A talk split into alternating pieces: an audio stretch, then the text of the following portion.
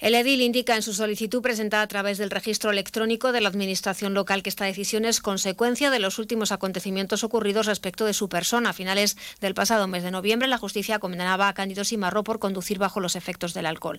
El cambio de Simarro al grupo de no adscritos se incorporará previsiblemente por vía de urgencia al orden del día del pleno ordinario del mes de febrero, previsto para el próximo lunes. Así lo ha adelantado a preguntas de Onda Cero el portavoz de Gobierno, Francisco Delgado, que no ha querido profundizar en las causas o consecuencias de este cambio. Es una decisión personal, aunque quizá en su situación él hubiera actuado de forma diferente, ha afirmado Delgado.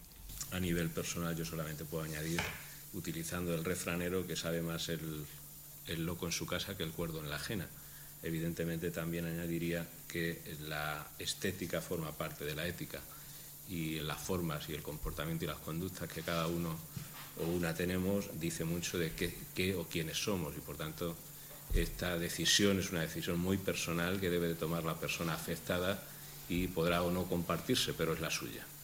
No sé si fuera la que yo tomara, pero esta es la suya, que es a quien le corresponde ahora.